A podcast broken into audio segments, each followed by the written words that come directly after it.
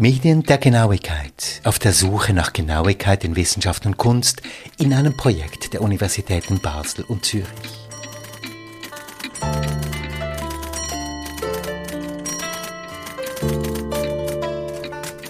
Episode 8, in der etwas gesagt wird zur Wiener Schlamperei und was das mit Genauigkeit zu tun hat. Vor allem aber einleitende Gedanken zum Verhältnis von Genauigkeit und Kunst, insbesondere in der Malerei, mit einem besonderen Fokus auf die Bedeutung des künstlerischen Prozesses bei der Entstehung eines Kunstwerkes und wie dieser auch dokumentiert wird. Mit Ralf Ubel, Professor für Kunstgeschichte an der Universität Basel, aber auch mit Larissa Detwiler, Kunsthistorikerin und mit Aurea Klaskow, Kunsthistorikerin, die sich hier gleich selber vorstellt.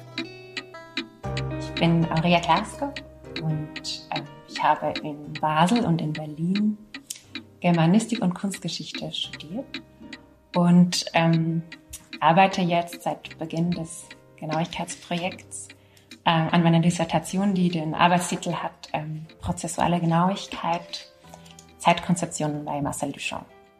Darf ich ganz kurz fragen, Aurea, wie ist das bei dir persönlich mit der Genauigkeit?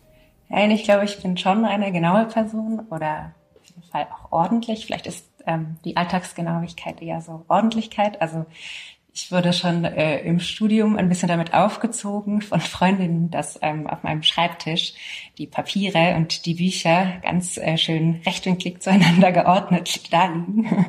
ähm, ja, also ich glaube, ich habe sicherlich so ähm, auch eine Freude daran, wenn etwas ähm, schön geordnet ist.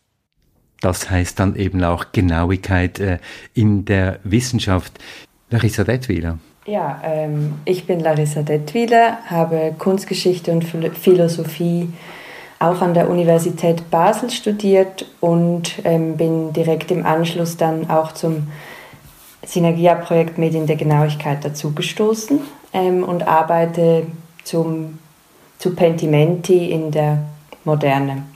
Darüber genau. werden wir nachher sehr viel mehr hören jetzt. Wie hast du es mit der Genauigkeit, äh, Larissa?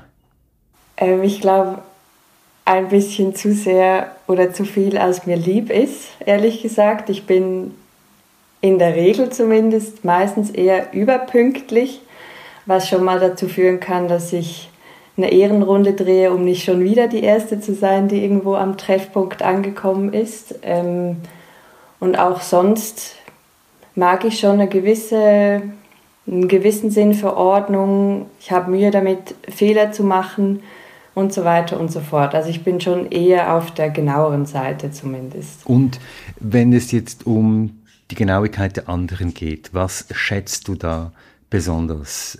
Ähm, ich schätze besonders bei anderen, zumindest wenn es mich tangiert, wenn wir also zum Beispiel zusammenarbeiten müssen oder in Interaktion kommen, dann ist mir Genauigkeit schon wichtig, weil es für mich auch was zu tun hat mit Zuverlässigkeit vielleicht oder Vertrauenswürdigkeit, dass man sich auf die andere Person verlassen kann, was ich sehr bewundere und was mir auch bei mir oder was mir selbst auch wichtig ist, ist aber vor allem Genauigkeit in der Sprache oder Kommunikation, weil ich überzeugt bin, dass viele Missverständnisse oft entstehen, weil man sich zu wenig genau ausdrückt da bewundere ich sehr, wenn jemand irgendwie logisch und begrifflich exakt arbeitet und dann auch überzeugend wirkt, zum Beispiel.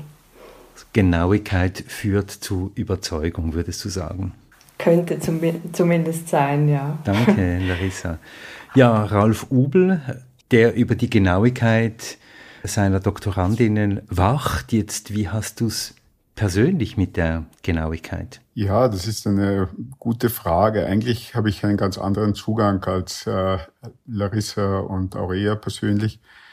Ähm, ich komme ja aus Wien und das ist eine Stadt, in der die Schlamperei nicht nur toleriert wird, sondern eigentlich äh, gerechtfertigt, eigentlich als Grundlage für alles Gute angesehen wird.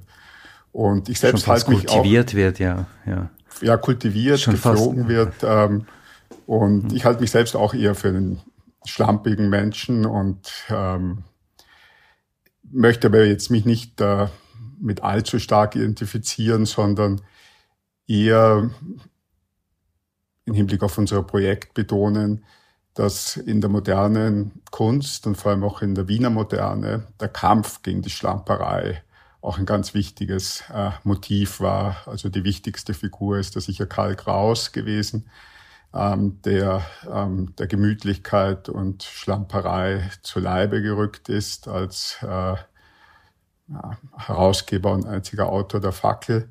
Und obwohl ich, ähm, wie gesagt, ganz durchaus Wiener bin und mich selbst wirklich eher als schlampig ansehe, habe ich mich immer, wie soll man sagen, herausgefordert gefühlt, fasziniert gesehen von dieser, ähm,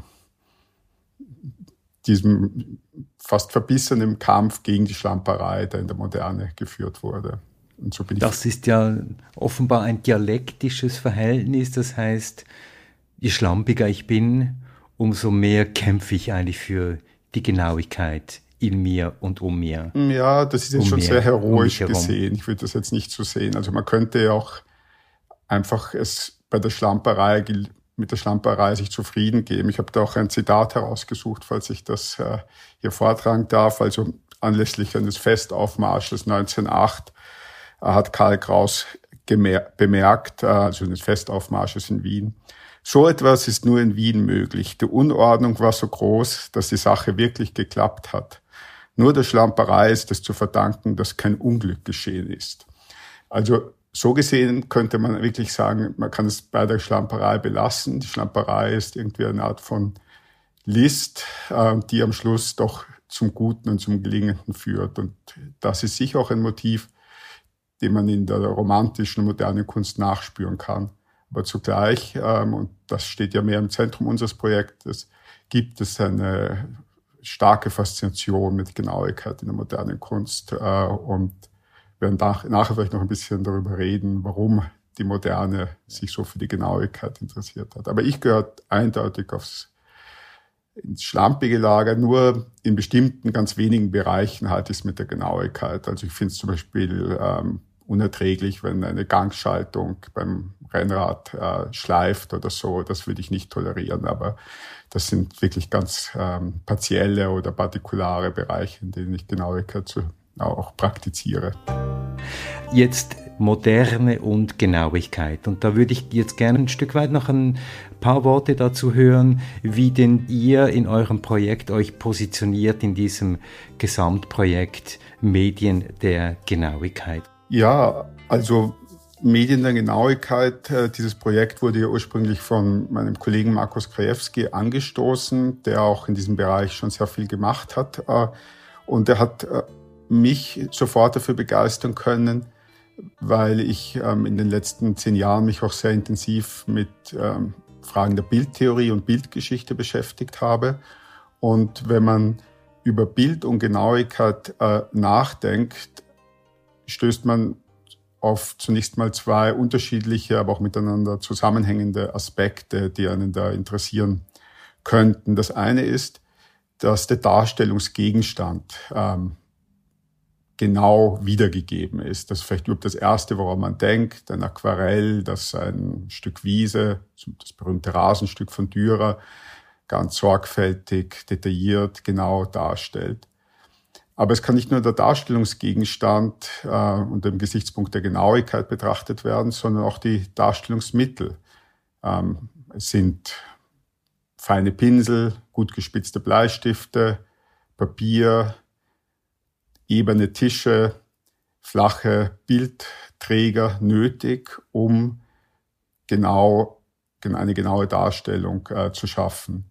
Und wenn man es, äh, die Geschichte der Genauigkeit im Bild unter diesem Gesichtspunkt der Darstellungsmittel betrachtet, eröffnet sich diese, öffnet sich diese Geschichte auf einen sehr weiten Horizont ähm, der Kulturtechniken und Wissensgeschichte. Also man kann sagen, dass ähm, flache Mauern, gut geglättete Mauern, stabile, glatte Tische, Papier, spitze Bleistifte und so weiter. Das sind nicht nur Voraussetzungen für eine genaue Wiedergabe von Gegenständen, sondern sind auch Voraussetzungen für ähm, Geometrie, für die Planung von ähm, großen Gebäuden, Ingenieursleistungen und so weiter. Und da zeigt sich eigentlich ein sehr enger Zusammenhang zwischen der Geschichte der Bilder und der Geschichte der Genauigkeit. Diese Geschichte ließ es sich in verschiedensten äh, Facetten erzählen. Eine mögliche wäre zum Beispiel die, die Perspektive, eine andere Facette wäre die Geschichte des Punktes in der ähm, Kunstgeschichte. Ähm, eine andere wäre vielleicht diejenige der Farbgenauigkeit. Unser Einsatzpunkt war allerdings ein anderer, nämlich die Frage, wie hält es eben die moderne und nachromantische Kunst mit der Genauigkeit? Es sind ja drei Projekte, die ganz unterschiedliche Zugänge zu diesem äh, Thema Genauigkeit haben.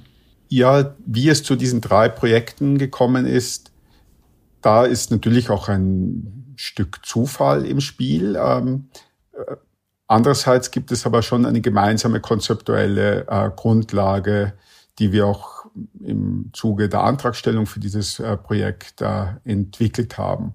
Und da ist zunächst mal die Frage, ähm, spielt Genauigkeit in der nachromantischen modernen Kunst überhaupt eine Rolle? Und man könnte ja zunächst einmal äh, denken, sie hat ihre Schuldigkeit getan, die Genauigkeit, die sorgfältige Wiedergabe der Natur ist kein Ziel, das in der bildenden seit dem frühen 19. Jahrhundert im Vordergrund steht. Es geht eher um so etwas wie Originalität, subjektiven Ausdruck, ähm, aber nicht um genaue Wiedergabe.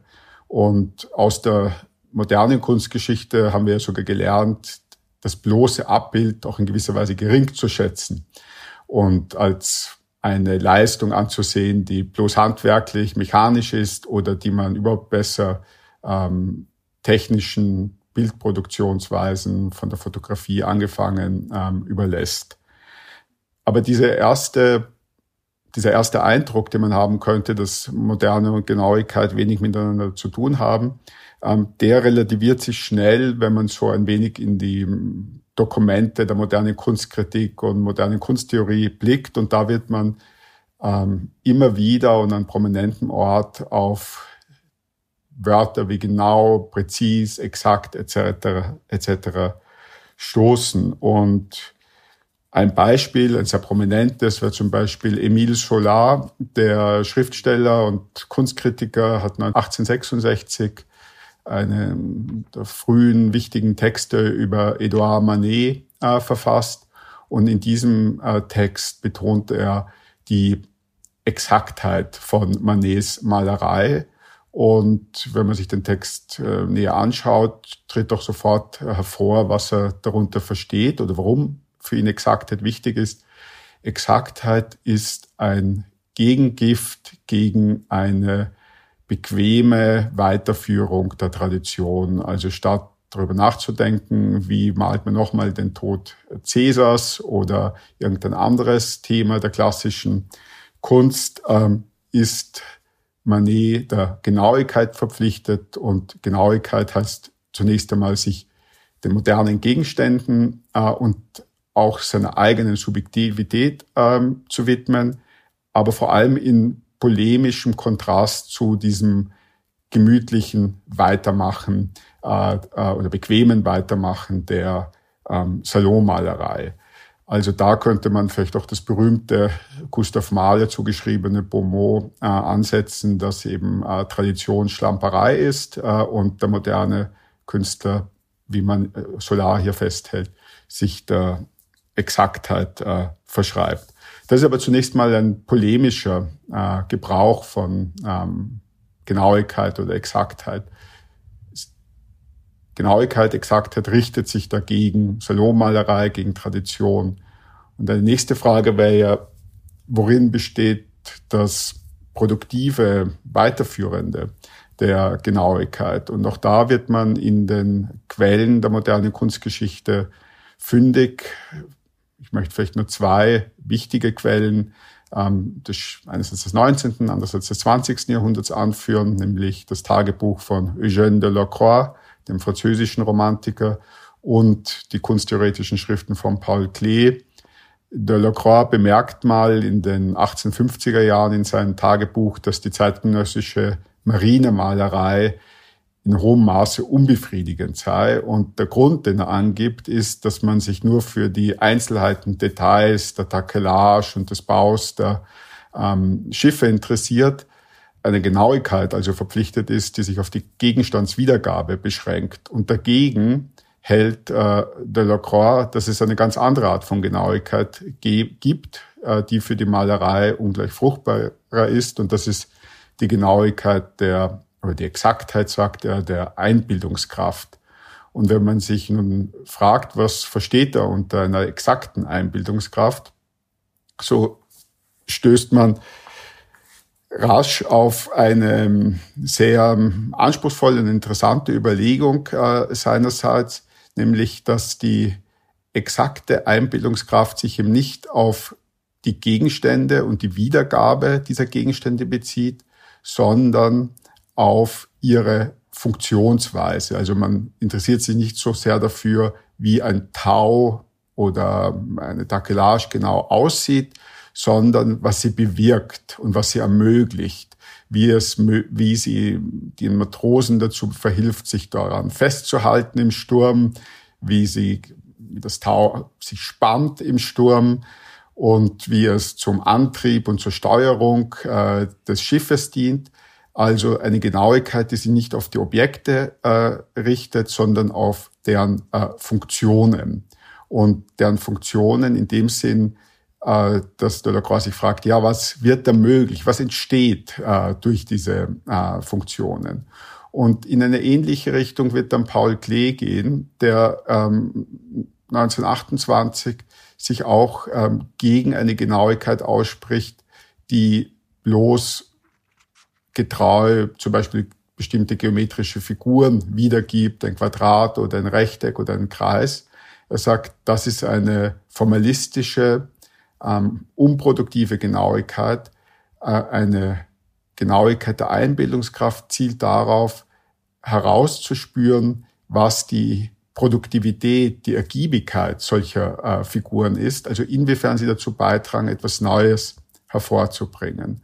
Und das war eigentlich der Einstieg äh, für unser Projekt, dass wir uns äh, dieser modernen, exakten Einbildungskraft widmen, die sich jetzt nicht der Gegenstandswiedergabe äh, und auch nicht primär den spitzen Bleistiften und äh, glatten ähm, Bildträgern widmet, sondern eine exakte Einbildungskraft, die sich ähm, den künstlerischen Mitteln widmet, insofern als sie Neues hervorzubringen versprechen.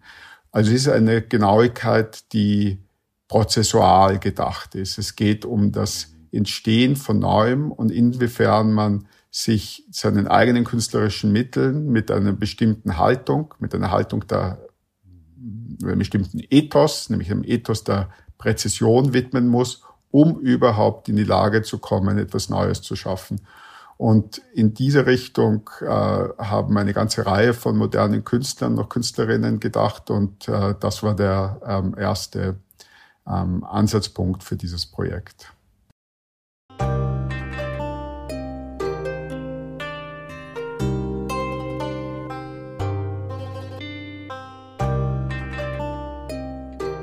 Wie sich Genauigkeit in der Kunst zeigt und warum, das war eine Einführungsthema in Episode 8 von Medien der Genauigkeit, hauptsächlich mit Ralf Ubel, Professor für Kunstgeschichte an der Universität Basel, mit Aurea Klarskow, Kunsthistorikerin, und Larissa Detwiler, ebenfalls Kunsthistorikerin, und mit der Moderation von Christoph Keller. In der nächsten Folge wird's konkret und es geht um den Urmeter, um einen Faden, der diesen Urmeter in Frage stellt und um Marcel Duchamp. Genau hinhören also.